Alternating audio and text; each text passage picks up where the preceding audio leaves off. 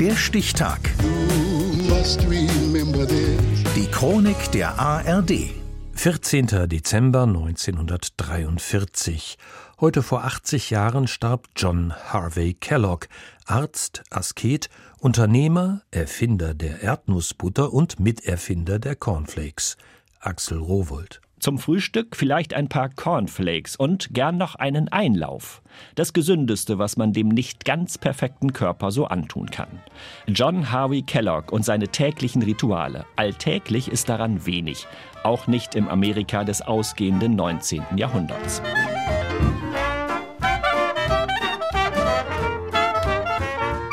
Der Erfinder der Cornflakes hat sein Leben dem Verzicht hingegeben, in Diensten der Gesundheit. Heißt erstens keine leckere Zervelatwurst aufs Brot. Eine tote Kuh oder ein totes Schaf, das auf einer Weide liegt, wird als Aas erkannt.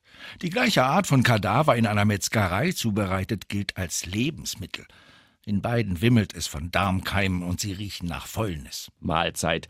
Die Fleischabstinenz ist noch das harmloseste, was Kellogg verlangt. Außerdem niemals Alkohol, Kaffee, Zigaretten und, ach ja, kein Sex. Derlei Übel führten laut Kellogg zu einer Schwächung des Körpers. Scharfe Gewürze weckten demnach ebensolche Gefühle. Mithin steht nur noch Ungewürztes auf dem Speiseplan.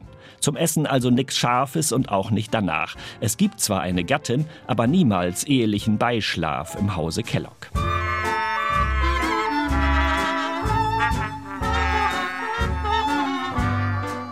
Sein Problem könnte man meinen, aber Mr. Kellogg ist auch Dr. Kellogg, Direktor eines Sanatoriums in Battle Creek, Michigan kasernenmäßiger Vorbote heutiger kostspieliger Wellness-Tempel.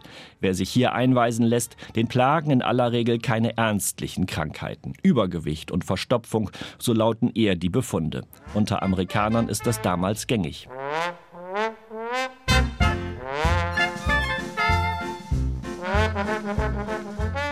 Der seinerzeit übliche hemmungslose Fleischkonsum gepaart mit mangelhafter Bewegung haben Folgen, die Dr. Kellogg seinen fügsamen Patienten nach Strich und Faden austreibt. Mittels Lachtherapie, Elektroschocks und Sitzungen im maschinengetriebenen Vibrationsstuhl. Sogar Prominente Henry Ford, George Bernard Shaw und Tarzan Johnny Weissmüller begeben sich in die raue Enthaltsamkeitskur inklusive Einlauf nebst Cornflakes.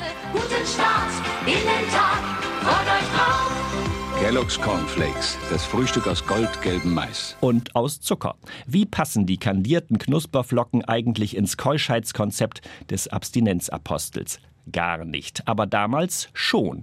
Dr. Kelloggs Originalfrühstücksflocken, erst aus Weizen, später aus Mais, waren selbstverständlich ungesüßt. Und somit nicht stimulierend sollten sie den Sexualtrieb im Zaume halten. Und wenn die Cornflakes nicht helfen. Ein Mittel gegen Masturbation, welches bei kleinen Jungen fast immer erfolgreich ist, ist die Beschneidung.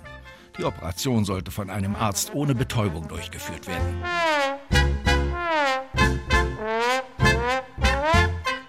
Darauf berufen sich Generationen nach Kelloggs Tod noch heute Fundamentalisten weltweit. In Battle Creek, Michigan womöglich niemand mehr. Apropos Tod. Was soll man sagen? Cornflakes-Erfinder John Harvey Kellogg wurde mit nie vollzogener Ehe, aber stets adrett gespültem Enddarm satte 91 Jahre alt und starb heute vor 80 Jahren. Der Stichtag. Die Chronik von ARD und Deutschlandfunk Kultur. Produziert von Radio Bremen.